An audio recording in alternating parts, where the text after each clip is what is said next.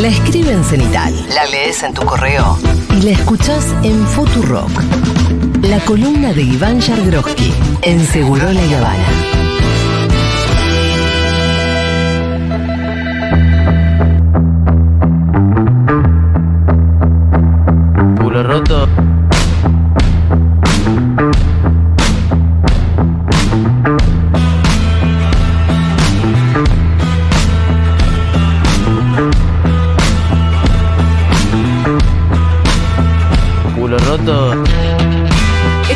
Jagroski ya en el estudio de Seguro La Habana. Eh, eh, decime una cosa, ¿lo puedes traer a Diego por qué culo roto le parece un insulto? Dito, igual, sí, es verdad, viste que Marilena Bertoldi el otro día Pero lo no corrigió. dije que ¿Querés venir. Diego? No, pero no es un No, insulto, por- es pero- una, eh, no es Pero un vení, por favor. explícale, por favor, a la audiencia por qué te parece. ¿Por qué te parece despectivo? No me No, pero quemé. capaz- Pero solamente te estaba. Claro, es una. Como decirte. Una no, descripción. es algo-. No, Una porque es algo que yo le digo judío y él no es judío, es evidente que estoy tratando de dañarlo Ah. con una mentira. Entonces yo le quiero preguntar por qué le parece. Es como decirme judío, ¿no? No te dije jodido para nada. ¿Sos antisemita, además de ser homofóbico, ¿Podemos Diego? salir de esta conversación? Pero vos no sos judío. No, por eso. Ah, no te podemos decir judío.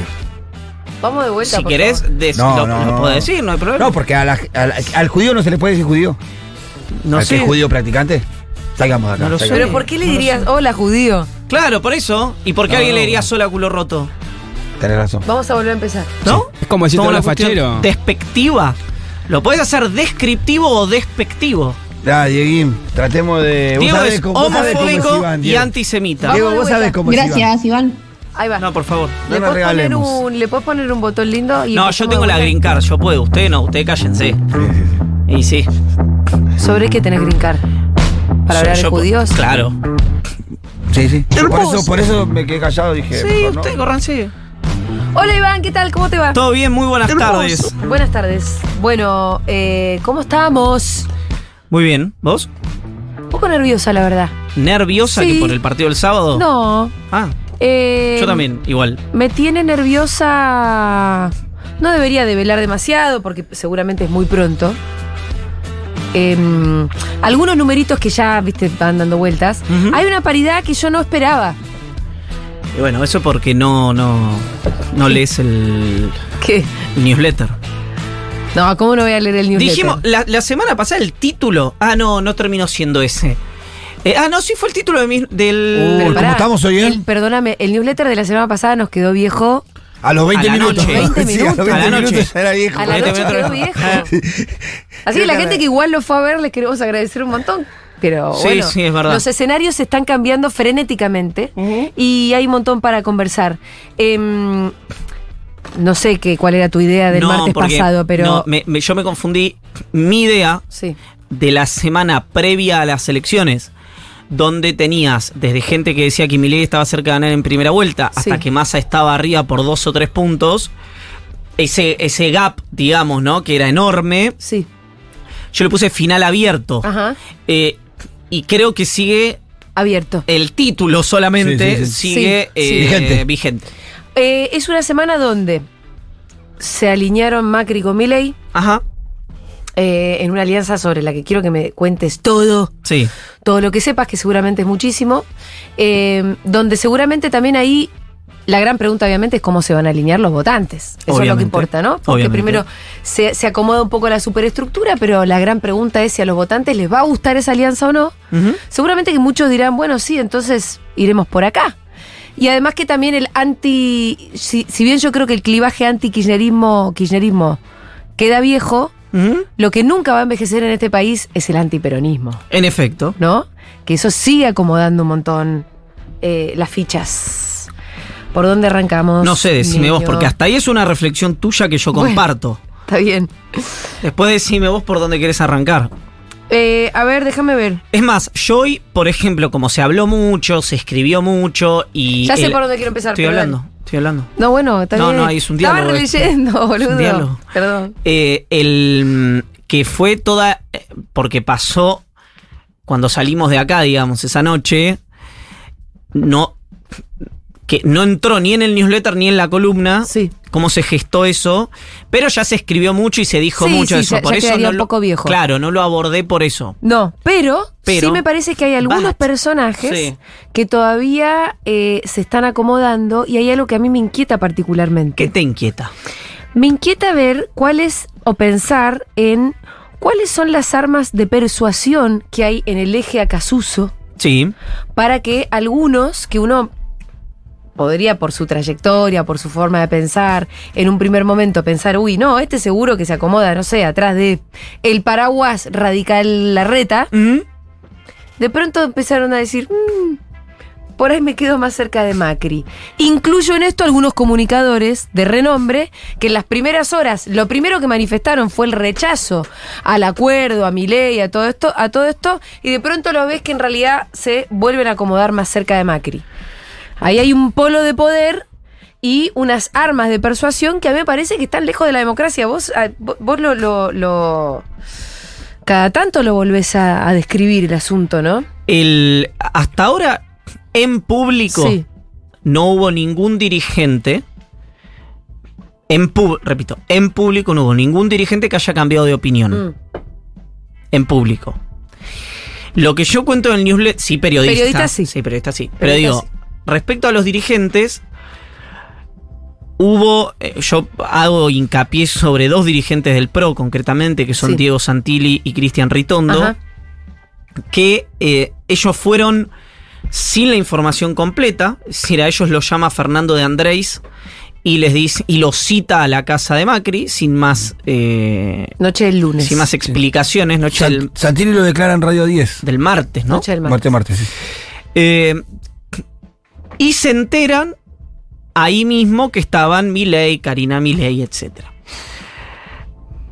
Esto que, ocurre, como te digo, el, martes a la noche, había tenido una em, precuela el lunes y tuvo una secuela, calculo que se dice así, el miércoles, que es que ellos dos, a todo su ecosistema de relaciones más inmediato, le habían dicho abiertamente que para ellos Milei no era una opción y que si daban una gestualidad la iban a dar de neutralidad hacia masa. Ajá.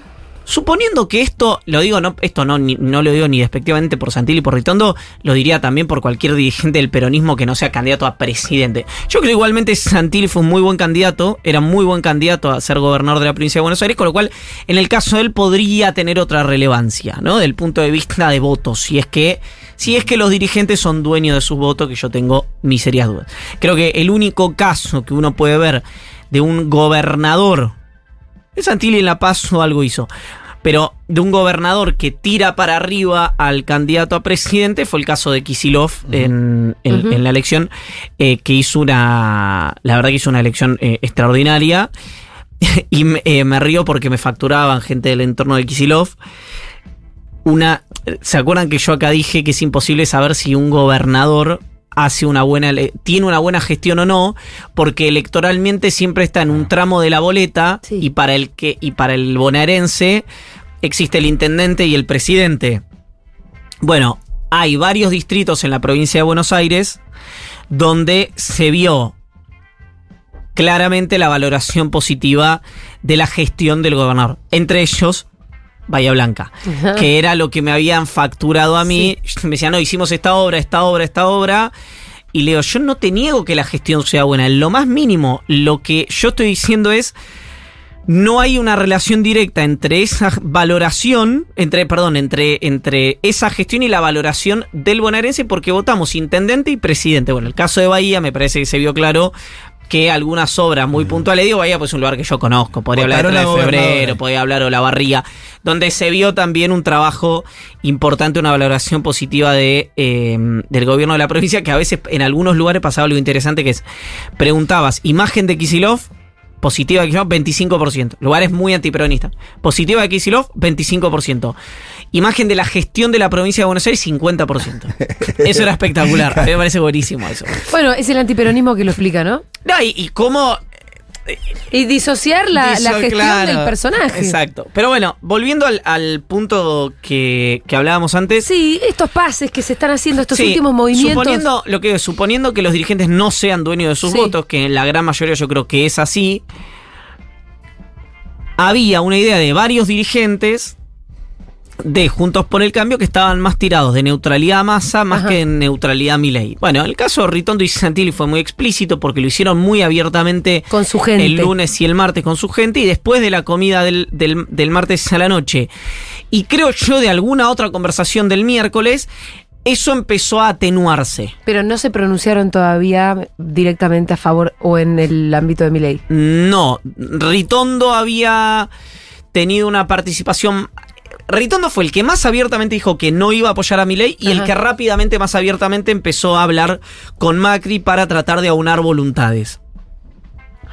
En el caso de Santilli, hasta ahora se lo ve. eh, entra en el universo de los indecisos, digamos, si querés, de los Sí. que no se han expresado claramente. Sí. Pero a mí lo que me interesa de eso es por qué pasa eh, e incluso si que pase significa algo. ¿Por qué digo esto? Porque acá hay dos discusiones que las dos son ciertas. La primera es, lo charlamos en duro el otro día, es cuando los, lo- el, el periodismo militante, veamos para decirlo rápido, de Macri, dice, che, los radicales traicionaron eh, porque dijeron que iban a ser neutrales, porque eh, Morales dijo voy a hacer todo lo posible para que no gane, no gane mi ley, etcétera, etcétera, etcétera. Lo dijeron incluso antes de esa declaración de Morales. Y se fueron de Juntos por el Cambio y demás.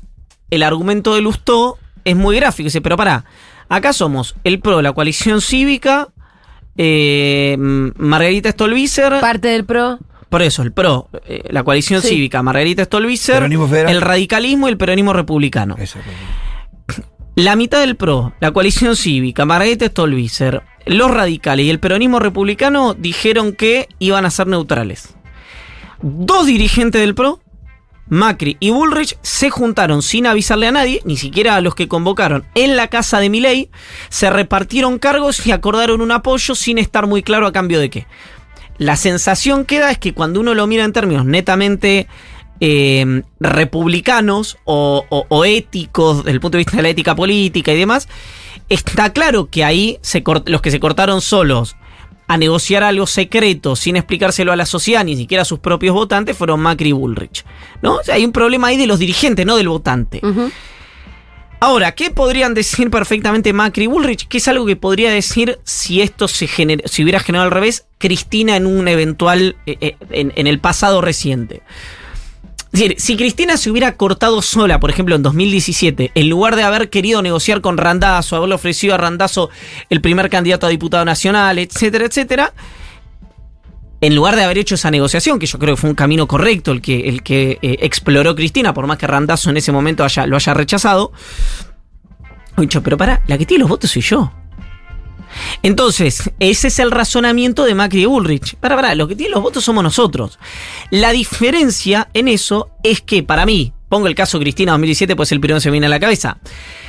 Cristina explora una posibilidad de acuerdo con el peronismo y ya tenía cerrada su propia fuerza. Es decir, ella conducía a Unidad Ciudadana. Y explora una posibilidad de acuerdo con la parte del peronismo que ella no conducía. Esa parte del peronismo dice no, y entonces ella ahí toma la decisión. Acá Macri y Bullrich lo que hacen es, de manera, te diría Macri, completamente inconsulta, los cita, les da una orden y avanza en algo que lo beneficia a él, o lo puede beneficiar a él, pero no está claro que beneficie ni a la Argentina, ni incluso a las ideas que tienen sus propios votantes sobre lo que necesita la Argentina. ¿Por qué? Porque cuando vos escuchás a Macri con cosas con las que yo coincido, o a Bullrich, o a Larreta, o a Lustó, cuando te dicen, Argentina tiene que estar abierta al mundo y no ideologizar sus relaciones internacionales.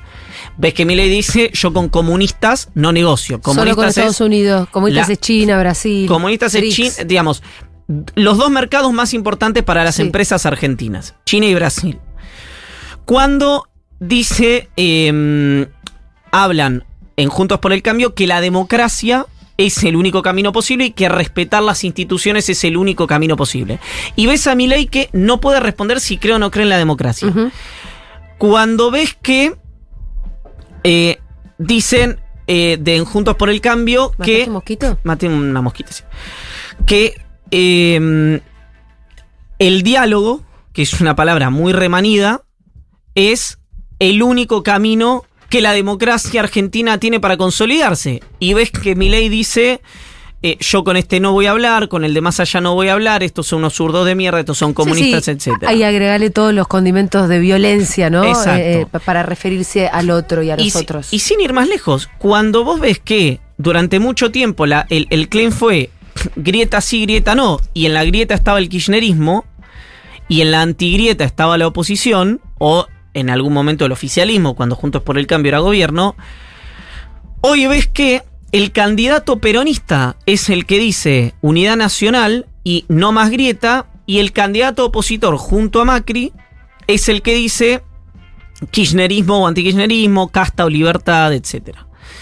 Entonces, lo que uno saca en limpio de todo esto es que este acuerdo, indudablemente, acá me saco el sombrero respecto a, respecto a Macri cuidando sus intereses personales, Sí. beneficia o potencialmente podría beneficiar a Macri, pero no está claro que pueda beneficiar primero a la Argentina Bueno, y después que pueda beneficiar incluso a lo que piensan los propios votantes de Juntos por el Cambio de lo que necesita la Argentina. Pero ¿qué empieza a, a, em, generarse, digamos? Por un lado, para decirlo muy rápido, eh, grieta, o sea, matar a la grieta o matar al kirchnerismo, o en el caso, si querés para decirlo brutalmente, más Argentina o Milei, como, como hace la campaña paraoficial del- del oficialismo. Y por el otro, volvemos a un registro histórico que es el de peronismo-antiperonismo. Es decir, la Del que única. es muy difícil salir de verdad, ¿eh? Claro, la única manera, Mm. y, y esto lo digo con nombre propio porque no sé qué votan. Pero la única manera de eh, que un. No, a ver si pues se me ocurre un solo nombre, parece que estoy cargando las tintas. Pero de que un liberal, o de un liberal a la americana, que en el PRO, aparentemente por sus propias percepciones, hay muchos. Un liberal que en Estados Unidos votaría al Partido Demócrata, ¿no? Votaría Obama, votaría Biden, votaría Elizabeth Warren. vota- Elija volcarse por mi ley, que, digamos, ayer veía el apoyo de Felipe González al radicalismo que en el programa de Carlos Pagni, Sí, sí. que validó la posición institucional de la UCR. Vos tenés, por un lado, Felipe González apoyando la neutralidad proto-oficialista, si querés, sí. de- del partido. Y por el otro lado tenés a Bolsonaro. Entonces, por un lado tenés a em, la socialdemocracia y por el otro lado tenés a Trump. Entonces, yo lo que es, por el único motivo que un argentino que se autopercibe liberal, o socialdemócrata, o progresista, o incluso de centroderecha racional, puede votar a Milei es simplemente porque lo que lo une es el antiperonismo. Entonces, de lo que estamos hablando acá, no estamos descubriendo nada, es que el voto del balotage se define entre alguien que dice unidad nacional y otro que, y otro que se define por la negativa. ¿Por qué digo que no es sorprendente? Porque Macri, tanto cuando gana como en sus primeros dos años de gobierno, diría tres años de gobierno, excepto la campaña del 2019, la definición del votante de Macri, las primeras dos preguntas era ¿por qué te gusta Macri? Es porque no es Cristina. Entonces, no hay nada nuevo en ese votante. No. Es un votante que se define porque no quiere a otro, no porque quiere lo que él vota. De hecho, sin ir más lejos, cuando Macri entra a la campaña, la reconfiguración que hacen es la incertidumbre, que era algo que a Milei le había impactado negativamente, es decir, este hombre es un incógnito, es un salto al vacío, etc. La campaña de Macri la quiere hacer como en el aikido, ¿no? La quiere transformar en una fortaleza, es... Sí, es una incógnita. Sí, es saltar de un auto a 100 kilómetros por hora, Lo pero por lo así. menos Mm. no es masa. Ese es el nuevo encuadre. Voy al baño. ¿Ya? Sí. ¿Qué hacemos mientras, Pitu? ¿Tenemos mensajes de la Eh, gente? ¿Votantes de izquierda? ¿Algo? ¿Vamos a una tanda? Nos sacamos una tanda encima de él.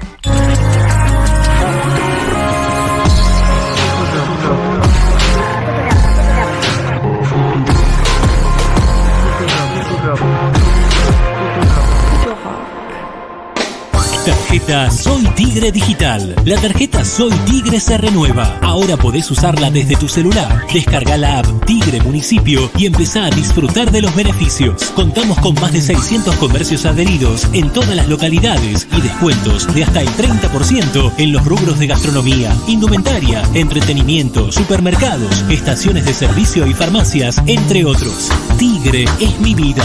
Tigre Municipio. Jorge Rial, señores, que está con nosotros. Consulta, primera vez en Futuro, ¿recuerda? Sí, la primera vez, claro, claro. ¿Escuchás? Escucho, sí, lo empecé a escuchar más por María, obviamente. Ajá. Sí, sí, lo escucho, lo escucho. Matías Castañeda, María del Mar Ramón y Matías Rosuchowski. Sobre María del Mar, ¿no es muy fabulosa ella? Sí, la verdad que sí. La verdad es que sí. Es Sí, muy verdad fabulosa. sí. Pese, pese a mí, es fabulosa. Después de la tormenta. ¿Se puede saber cómo se conocieron públicamente? ¿Se dijo alguna vez? Lo que pasa es que no tendría que contar ella.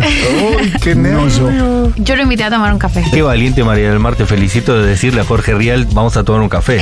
Eh, Lunes a viernes. De 18 a 20. ¿Está acá? Ah, Un lo hiciste día- acá nosotros. Está al aire. No me estaba dando ni pelota lo que estaba diciendo, ni bola me estaba Un dando. decalojo. Un día gris, un día Un gris. decalojo feo, aburrido. Eh, Eso que escuchás antes de que te cierre el chino. algún objeto maravilloso, random. Yo leí la nota y dije, chica bizcocho que anda Jorge Real.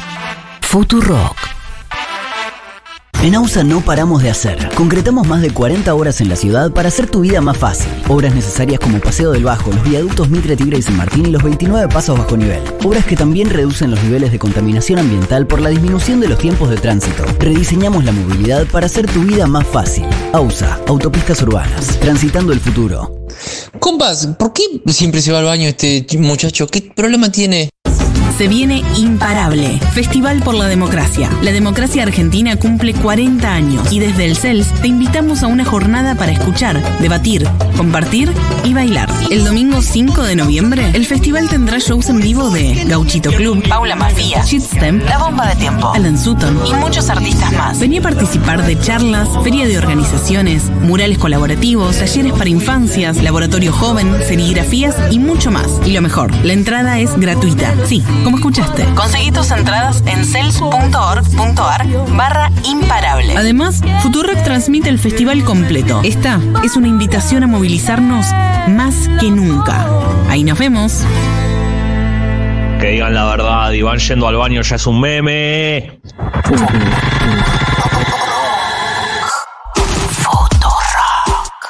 Somos muchos porque está riquísimo. Julia Mengolini. Seguro la Habana.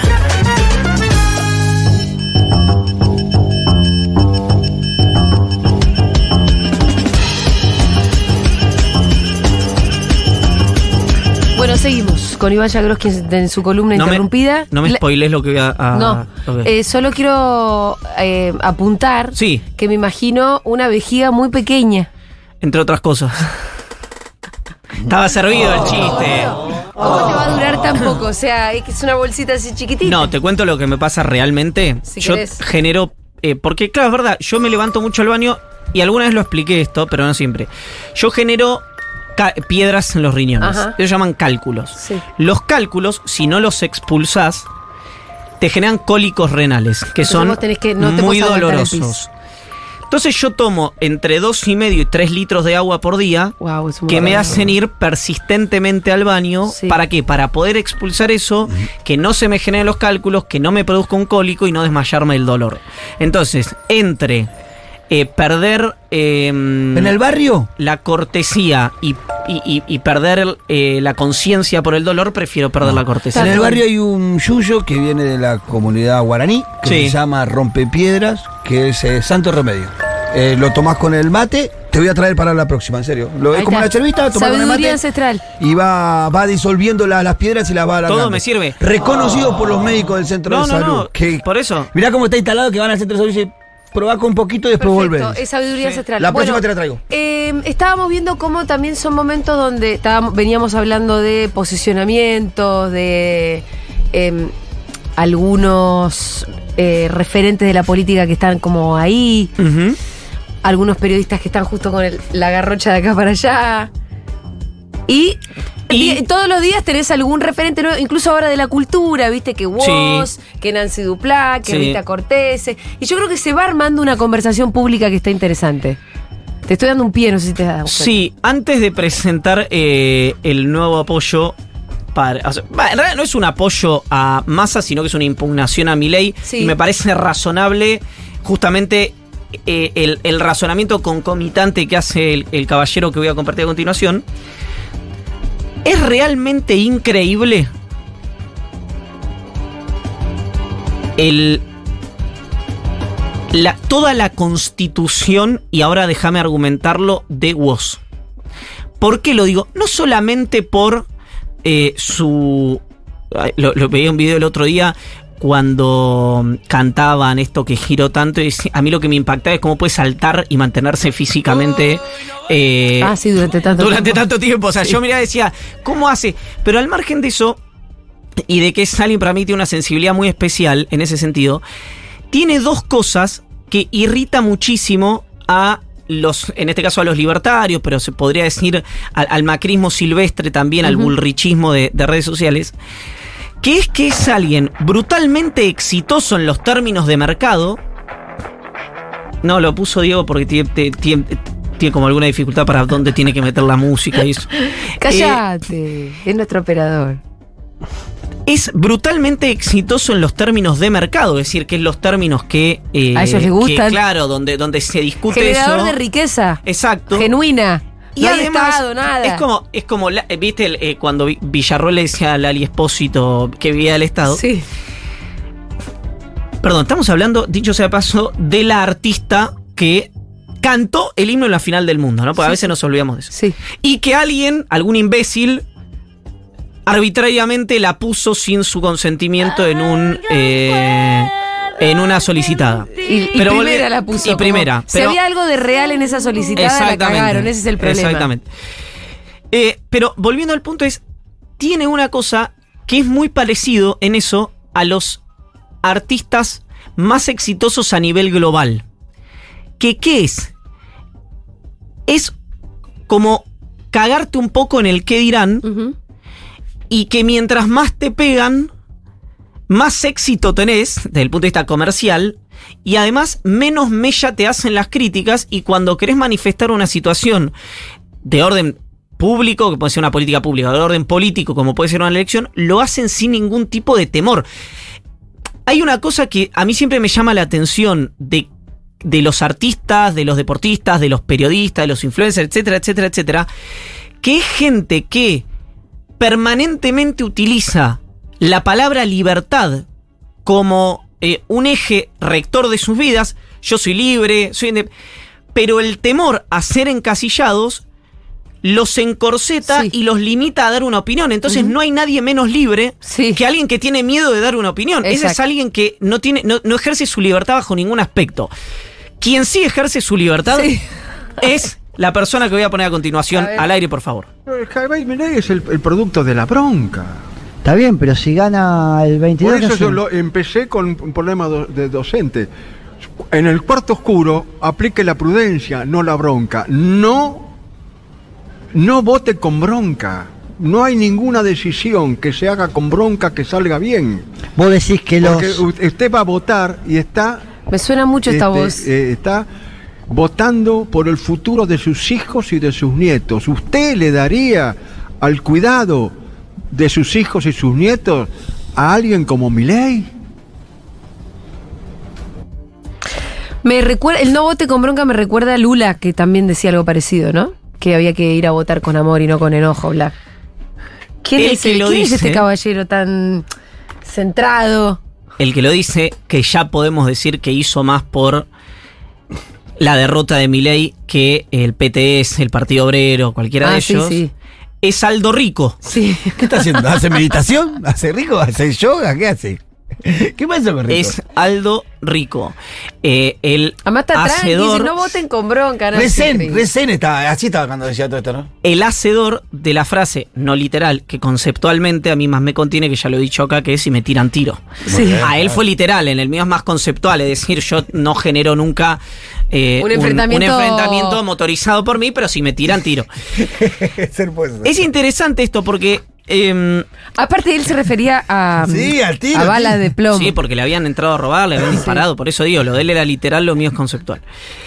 Esto es interesante, yo le decía lo de la izquierda porque eh, lona, lona total para la dirigencia de la izquierda en Lona, Argentina ¿eh? con esta elección, para la dirigencia de la izquierda en Argentina. Sí, sí, lo- porque he visto, ayer, he visto ayer muchísimas manifestaciones. Uno las ve en redes sociales porque no tiene otro lugar hoy donde haya más inmediatez, de que el votante de la izquierda ya tomó una decisión que es no votar a favor de Massa, sino votar en contra de Milei. Vos decís las redes, pero ayer, cuando el comunicado llegó en el horario de Segurola, así que lo leímos. Ah, bueno, eh, preguntamos, porque además te imaginarás que nuestro- entre nuestros oyentes hay muchos votantes de la izquierda, y, y nos llegaron un montón de mensajes que decían que no, que votaban a masa sin ninguna duda, que hasta le daba vergüenza el comunicado. Y yo además también me comuniqué como directamente con gente que es históricamente votante de la izquierda, me contestaron que era un papelón el comunicado y que ellos votaban a masa sin ninguna duda. O sea, me pareció un desacople, no solamente de, eh, de lo de lo urgente del escenario, sino también de los propios votantes, de su base electoral. Totalmente. Por eso digo, si hay algo, es, es muy impresionante porque hoy la izquierda, eh, yo de- desconozco la dinámica interna, ¿no? De, de- de los partidos Sí. de izquierda, pero si pasara algo así, aún, aún habiendo dirigentes jóvenes, como es el caso de Miriam Bregman, Sí. como es el caso de Gabriel Solano, Sí. Del caño. de Del Caño, es un fin de ciclo total, o debería ser un fin de ciclo total para esa dirigencia. Porque la situación, cuando vos tenés a alguien que reivindica el terrorismo de Estado y a otro que hace campaña con Estela de Carlotto. Claro. Cuando tenés a alguien que dice que los derechos, lo- los homosexuales tienen menos derechos que los heterosexuales. Cuando tenés a alguien que dice que el aborto es matar y otro que eh, militó activamente la campaña. Etcétera, etcétera, etcétera. La decisión Nunca es- se te hizo es- tan fácil. Es muy sencilla. Te la dejaron muy Es muy fácil. sencilla, pero además es un balotaje. Sí, por No es una elección de primera Pero es, que vuelta. es lo que discutíamos con el Pito hace un rato. Porque el Pito decía, bueno, encima las propuestas de fantasía. Yo le decía, pero está perfecto. Hagan las propuestas que, que el programa sea el que quieran, la revolución leninista, todo. Para las generales, para la vida política. Ahora en un balotaje. En un balotaje optás, no elegís. Claro. Eso, pero eso es histórico, digamos, no tenés Y, no- y además ya no político. importan tus propuestas, tu programa de política y tu fantasía. Ya no importa, en un balotaje optás. Entonces, lo que, lo que me parece novedoso de eso es que, evidentemente, hay un desacople de la dirigencia con sus votantes porque sacó 2.60 la izquierda en las elecciones. Nada despreciables, digamos, para un balotaje, que se puede No, no. definir por 100.000 votos, ¿no? No, no, para un balotaje centrales, Sí. absolutamente determinantes, porque la elección hoy está Pareja. Recontra pareja. Incluso te diría que las matemáticas, la cuentita de almacenero, Sí, hoy lo beneficia a Milei. Por un margen muy estrecho. Si vos sumás los votos que sacó Bullrich más los que sa- sumó Milei, esa es la cuentita de No, almacenero. yo lo que digo es, hay un 70, 60, 70% de los votos de Bullrich que hoy es la esperanza de Milei, no es lo que está pasando, vayan de Bullrich a Milei. Uno y medio de cada eh, tres votos del gringo Schiaretti, es decir, el- entre el 40 y el 50%, y si no van todos los votos de la izquierda a Massa, Claro, no, no te alcanza. es muy probable que en ese escenario, si no hay votantes nuevos, Milei gana la elección. Entonces, a mí lo que me parece en ese sentido novedoso, repito, pues una dirigencia joven. Mira, Bregman, Gabriel Solano y Nicolás del Caño son ge- gente joven, Sí, sí. objetivamente joven para la política, es que, es- que esté enfrente, yo repito, no sé cómo es la dinámica, no sé si hay gente que viene abajo, pero eh, a, a una elección, ni te quiero decir si Milei gana las elecciones, con lo que va a ocurrir no. en la Argentina, gente que está eh, como a punto ca- caramelo para ser completamente marginada de esa dirigencia. Desconozco después cómo es el aparato, ¿viste? Si funciona como un sindicato, si funciona como un partido político tradicional, no sé cómo es eso. Lo digo en términos de filosofía política, si querés. Pero volviendo al punto central, que es la elección, yo, uy, tengo que ir pidiendo el coche. No, pará. Nos falta un montón de cosas. ¿Qué coche? ¿Y qué, te- qué falta? Discúlpame. Y nos faltan un montón de cosas. No, te decía eh, que volviendo al, al- al punto que, que habíamos hablado. De la nafta ni hablamos. Bueno, pero así como quedó viejo eso, hoy va a quedar viejo lo de la ¿Sí? nafta porque. Eso te quiero preguntar. ¿Se ¿Qué? normaliza o no? Sí, sí, ya. Se no- Massa Porque dice. tengo, ya ya estoy en el, el tanque prendido. ¿En qué sentido?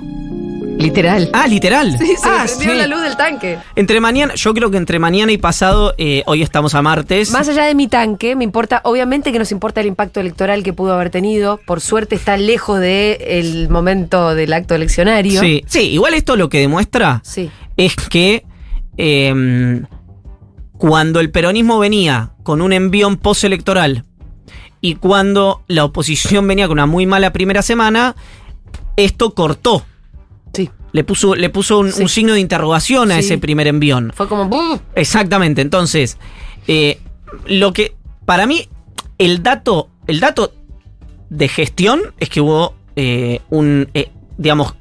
compartido con todos los actores de la coalición. Incluso los que nunca se equivocan. Hubo responsabilidades compartidas Sí. que terminaron en esta situación. YPF, tormenta perfecta. Secretaría ¿no? de Energía y el Banco Central. Mm. Exactamente. Cuestiones de orden de tormenta perfecta y cuestiones de falta de previsibilidad y errores de gestión. Cuestiones estructurales y cuestiones coyunturales. Y se dio todo junto. Exactamente. Eh, coyunturales, sobre todo. Sí. Y repito, errores de gestión, no errores políticos ahí. Acá estaríamos hablando, si no fueran estos los funcionarios involucrados, si, hubiera- si- si fuera otra etapa del frente de todos, y fueran otros los actores involucrados, habría señalamientos, pedido de renuncias, etc. ¿Qué muestra que la situación se haya resuelto armónicamente? Que se están charlando bien. Que hay armonía en, el- en Unión por la Patria. Que Cristina, Sí. que Massa y que Alberto Fernández, más Cristina y Massa, obviamente, porque Alberto Fernández está más marginado de la campaña, están en una conversación permanente, armónica y muy importante para el peronismo, donde Sí. comparten criterios. Por ejemplo, algo que yo no puse en el newsletter, Ajá.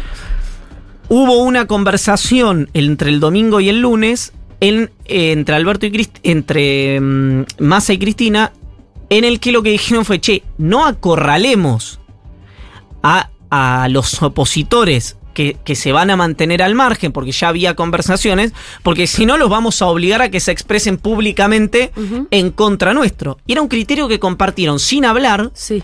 Cristina y Massa en la primera comunicación. Es decir, no es que lo tuvieron que elaborar. ¿Por qué digo esto? Eh, eh, acorralar que ri- eh, sería como ir y preguntarle a los, a los radicales, dale, decí que votás a Massa, decí que votás a, a Massa. cualquiera es pedirle expresamente Sí.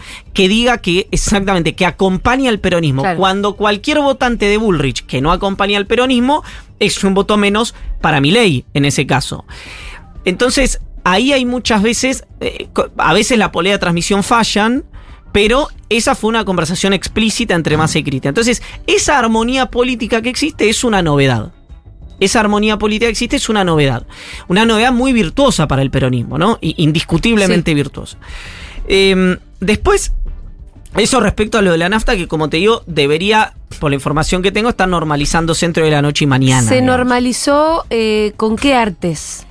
No, con que hubo eh, esa, eh, esa tormenta perfecta de lo que yo hablaba en el, en el newsletter. Sí. eh, aparecieron desde. ¿Pero fue con decisión? Como O porque, viste que ayer, por ejemplo, estaba Massa, fue a una muy buena entrevista lo de María Laura Santillana Sí. en Más. ¿Cómo se luce Massa en terreno Indudablemente. en terreno contrario, Sí. ¿no? Y qué cosa que no podría nunca ser mi ley en ningún No. aspecto porque en los escenarios más cuidados incluso se saca. Eh, Perdón, ese dato es muy interesante. Sí. Otra vez, así como te decía hace un rato que hoy el peronismo, el candidato peronista representa la antigrieta y eso es una novedad Sí, desde el punto sí. de vista de la configuración política de los últimos 20 años, también el periodismo y eh, un sector de la oposición y del empresariado y de las organizaciones del tercer sector, las universidades, impugnaban mucho a Cristina porque no hablaba con la prensa o porque cuando hablaba con la prensa, en teoría hablaba con una prensa afect- eh, eh, que, tenía, claro, más afecto por Sí. ella. Que no le daba, para decirlo rápido, entrevistas a, abro comillas, periodistas independientes o periodistas opositores. Hoy esa discusión, date cuenta que se acabó. Es decir, desde que Macri desde que Macri solamente le daba reportajes a periodistas que formaban parte de su ecosistema, esa impugnación a Cristina desapareció. Y además, no solamente como impugnación, sino que Massa puede ir a buscar votos en concreto al territorio enemigo. Bueno, en ese sentido, Porque Massa puede, puede ir a todos los medios de comunicación y obviamente eso lo hace para seguir mostrándose como candidato, en definitiva para buscar votos, que es lo único que tiene que hacer un candidato, y Milei eso lo tiene totalmente restringido, por limitaciones propias. absolutamente. Pero Milei no puede ir a buscar votos por fuera de ese sistema pequeño en el que él puede habitar. No, hay una pregunta que es. Massa puede ir. Hay una pregunta que se hace sola y que alguien la debería poder responder. Que es, con nombre propio lo digo, ni siquiera te hablo de medios con, lo que, con los que Milei por ahí tiene un enfrentamiento más abierto o una línea, enfrentamiento en la línea editorial más abierta. Pero, ¿por qué Milei no puede darle un reportaje a Jorge Liotti, a Ernesto Tenenbaum, a María O'Donnell, Reinaldo Sietecase? Ni siquiera te, te hablo de, eh, a eh, Matías Martín. Sí, no venir a ese 5 Te hablo, ni, ni siquiera te hablo, claro, de, de- de medios con los cuales hay una Sí. polarización muy clara, sobre todo por ahí con la línea de Mauricio Macri. Sí, sí. ¿Por qué no puede hacer eso? Incluso te estoy hablando de periodistas Pero a, Ma- mal con a Matías Moreno, su mejor amigo. casi. a, eh, qué sé yo, a Santiago Fioriti. eh, ¿Por qué no puede ir a un reportaje como pasó en su momento con Luciana Geune y con Maru Dufard? Lo que, eh, ese reportaje es cuando Milei no puede responder si cree en la democracia. ¿no? Eh, entonces, esa pregunta para mí se responde sola. Y me parece que hay un montón de gente que eh, se la debería hacer. Y el plebiscito de esta elección no es si el país va a estar mejor o peor, si va a haber más o menos inflación. ¿Por qué? Porque me parece que nadie tiene dudas, o bueno, a lo mejor hay gente que las tiene genuinamente por, por- por las condiciones de esta gestión, digamos, por los números de la economía de esta gestión. Pero está claro que, como dice Macri, Milei es una enorme incertidumbre y la incertidumbre, cuando no hay unidad de criterios, se transforma en una dinámica tóxica. Entonces, todas las variables económicas, si asume Milei, está claro que seguramente en el primer mandato van a empeorar dramáticamente. Entonces, probablemente, o tal vez, yo creo que no, porque confío en el programa económico que está gestando Roberto Lavagna porque me parece alguien de confianza para gestionar la economía. Ahora, supongamos que hay gente que no, que ve en Lavagna a alguien eh, que le genera la misma incertidumbre. O en masa, porque en realidad o en- más. O en masa. En masa ni hablar, por eso te digo la, la situación actual de la economía. Pero digo, masa contó y no lo negó Lavagna, que es Lavagna el que está armando el programa de estabilización. Lo que se impone es lo- la misma pregunta que se imponía con Trump y con Bolsonaro. ¿Es gente que está capacitada, después de las experiencias que ya vimos, para administrar situaciones de tensión enormes como las que va a necesitar administrar el presidente que venga? Y Yo yo, lo que- creo es que si Milei no pudo administrar bien a cuatro o cinco personas hablando atrás de cámara. Lo dijo juez. Me costaría pensar cómo va a administrar la tensión con el fondo, con las empresas, con la justicia, con el periodismo. Con 600 la negros en Plaza de Mayo. Con juez. imagínatelo con Milión. Entonces, eh, esa Pero pregunta. cuando vos lo comparás con Trump y con Bolsonaro, Sí. le estás haciendo un favor. Sí, porque en definitiva. Trump y Bolsonaro eran señores con mucha más estructura psíquica, llámale. ¿Entendés? Incluso con estructura de poder, que bueno, ahora sería lo que le estaría facilitando a Macri. Sí, yo creo que- Pero eso como con, con- con un, me parece que con una estabilidad emocional que Milei no tiene, ¿eh? Cuando Macri toma el control de Milei, le genera un activo y un pasivo. El activo es domestica al león, ¿no? El león pasa a ser un animal salvaje, un animal doméstico. Y le da, y esto lo digo como algo miti miti, ahora lo explico, y le da una estructura mediática que estaba en duda. ¿Por qué? Porque básicamente hoy, y no voy a individualizar con nombres propios, pero sí, La Nación Más concretamente, que hoy pasa a ser el canal de difusión más claro de eh, la campaña de Milei, había sido... El C5N amarillo. Lo- los periodistas habían sido vector de acusaciones de Milei, que era el C5N amarillo, y le había dicho en sobrado, pauta dependiente, etcétera, etcétera. Ahora, ¿cuál es el anverso de eso? Que el votante de Milei, que lo votaba porque creía que Milei era algo nuevo, algo disruptivo, algo distinto, algo fresco, algo novedoso, si se entera, que para mí esto es un enorme interrogante, si se entera del acuerdo con Macri, lo puede hacer crujir. Es decir, che, todos estos me traicionaron, pero tardaron 20 años en traicionarme. Este me traicionó Antes de En ganar. 48 horas. en la primera curva que tuvo la oportunidad. Digo el votante de Milei, el enojado, a ese votante me refiero, ¿no? En lo que se ha planteado como eh, un joven eh, de diferentes lugares de la Argentina, enojado y frustrado con la realidad de los últimos 10 años, ¿no? Y que tal vez recién hace sus primeras armas en la vida adulta.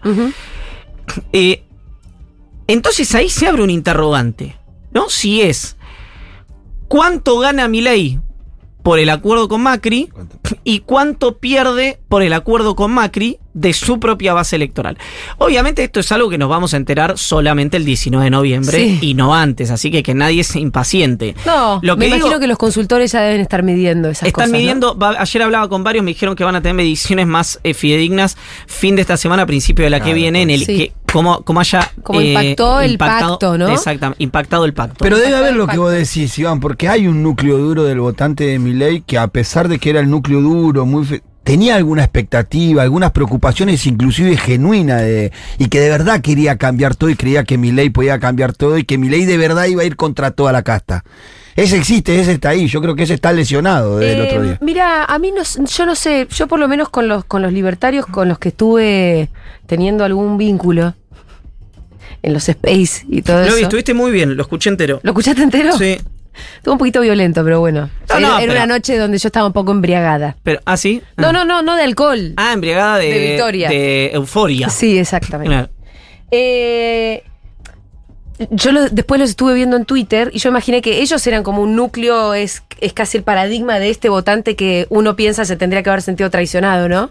Yo no Pero creo que sean, ese ¿eh? núcleo, bueno, entonces por eso el- por lo menos ellos individualmente, esos con los que yo estuve hablando en el Space, compraron el pacto inmediatamente. Claro, pero- Entonces yo creo que ellos ya están tan inundados de odio que cualquier cosa que vos que, que vos les ofrezcas, que venga con la cara de Milei, entonces sí, van para allá. ¿Sabes lo que pasa? Que ese votante es el votante súper informado que vive en redes sociales y que encontró un lugar de pertenencia.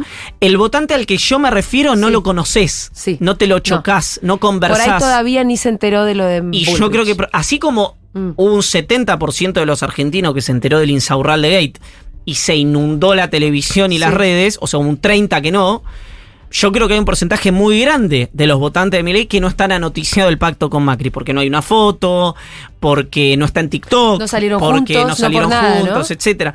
Entonces, para mí ahí se abre eh, un enorme interrogante respecto al futuro. Si lo que digo, esto tanto para los votantes de masa como para los votantes de Milei, es que la elección está absolutamente abierta. Sí. Absolutamente Sí. abierta. Sí, arrancamos el programa hoy diciéndolo como que no era momento de bajar la guardia, porque también creo que la lo que llamamos micromilitancia, que se recontractivó para, para la primera vuelta, no tiene que, que bajar para nada. Porque aparte, en un balotage, si vos le sacás un voto a uno y se lo sumás al otro, eso vale doble. O sea, eh, es muy es, es importante si vos podés conversar con eh, algún votante de mi ley. Porque el Pitu contaba que convenció a tres.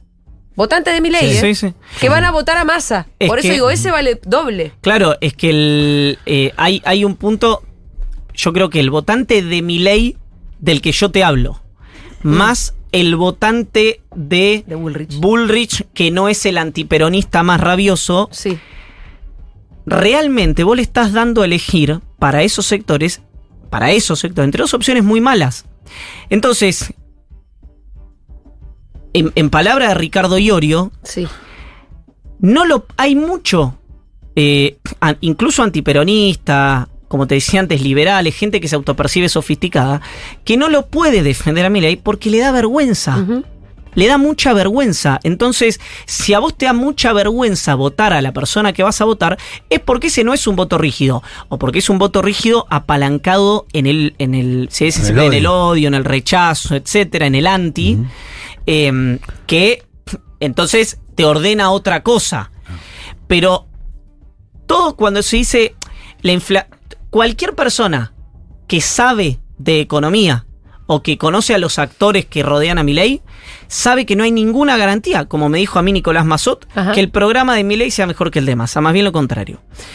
Entonces, ese argumento es un argumento que lo que esconde es el antiperonismo. Y está bien, no digo que esté mal. O sea, yo no voto nunca anti. Y lo dije públicamente. Yo si era Milei y Bullrich, votaba Bullrich. Porque para mí era el balotaje, y, y Pitu también se votaba en contra de Milei, no a favor de uno. ¿Por qué? Porque es un riesgo a un montón de cosas que se construyeron por la positiva en los últimos años. Sí. Ahora, hay un montón de gente que no, que elige votar en contra de y que todavía está como el último japonés en la selva discutiendo la grieta del 2015. Esa grieta del 2015 no sirve más, es una grieta que eh, trabó a la Argentina durante muchos años Sí. y que la Argentina hoy enfrenta problemas que necesitan que esa discusión termine De y la discusión pase a ser de programas económicos, de programas de convivencia social y no de si te gusta una persona o no te gusta una persona. Em, Me tengo que ir. ¿Ya llegó el auto? Sí, lleva hace rato. ¿Ah, en serio? Sí. ¿Qué? ¿Nos dejó con qué tema? Yo avisé. Yo No, avisé, no, no, ya llegué y cuarto, llegué y cuarto. ¿Qué- cu- ¿Cuál sería el clivaje ideal para, para que se instale desde la campaña de masa? Ah, para mí el, el, Eh, no- Massa, el, el de Massa, si, si Massa logra ¿Cuál es corporizar. el eslogan, lo que quiere No plantear masa que, que- que penetre para poder jugar en ese. Ahí hay dos cosas, que se plebiscite la capacidad o no de Milei para ser presidente, que yo cuando veo los videos no, me parece eh, indiscutible, pero bueno, eh, entiendo, digamos, a la gente que no lo, que no lo ve de esa manera. Y después, que Massa hoy está corporizando algo que por eso a mí me resulta novedoso, que es la antigrieta. Entonces hay un montón de gente que está cansada de esos enfrentamientos que paralizaron a la Argentina y que ve, no sé si ve en Massa la antigrieta, pero ve que Massa dice conmigo se acabó la grieta y Milei dice conmigo se acabó el kirchnerismo. Que es Eh, más grieta. Que es más grieta, Es es, más una grieta. grieta por los próximos 5, 10, 15, Claro. 20 años. Y otra cosa interesante que me decía ayer un dirigente del PRO que ya manifestó su neutralidad en público. Decía, con Milei y con Macri vamos a tener corrección de variables macroeconómicas y un quilombo social impresionante que va a hacer que vuelva una opción renovada de kirchnerismo que le va a permitir a esa opción renovada del kirchnerismo por las correcciones macroeconómicas comerse los stocks pero sobrevivir durante los próximos 20 años. Ese es el razonamiento también de un sector del liberalismo y de la derecha en. Argentina porque dice, che, no, Milei y Macri es la vuelta del kirchnerismo recargado en 2, 3, 4 años, ¿no? Depende cómo sea el devenir de, de esa gestión. Entonces a mí también ese me parece un ¿Y razonamiento Massa interesante. podría hacer todo lo contrario? Bueno, obviamente que eso es Hay quienes te indiscutible. dicen Massa lo que va, Massa va a ser Massa va a ser el verdadero. eh, Hay una reconfiguración. Sí, yo creo que es la nueva canción. Exacto. Así por lo menos lo quiero ver yo. Pero también están que te dicen Massa es el que va a enterrar al kirchnerismo. Yo me tengo que ir, así Chao. que esa respuesta la hacen ustedes. Perfecto. Adiós. Vamos Yo- a terminar con esta última Yo creo que vos, reflexión. vos tenés toda la razón. ¿Con qué? Con todo lo que dijiste. si no dije, no dije nada. Ya, ese fue Iván Yagros, que ya venimos.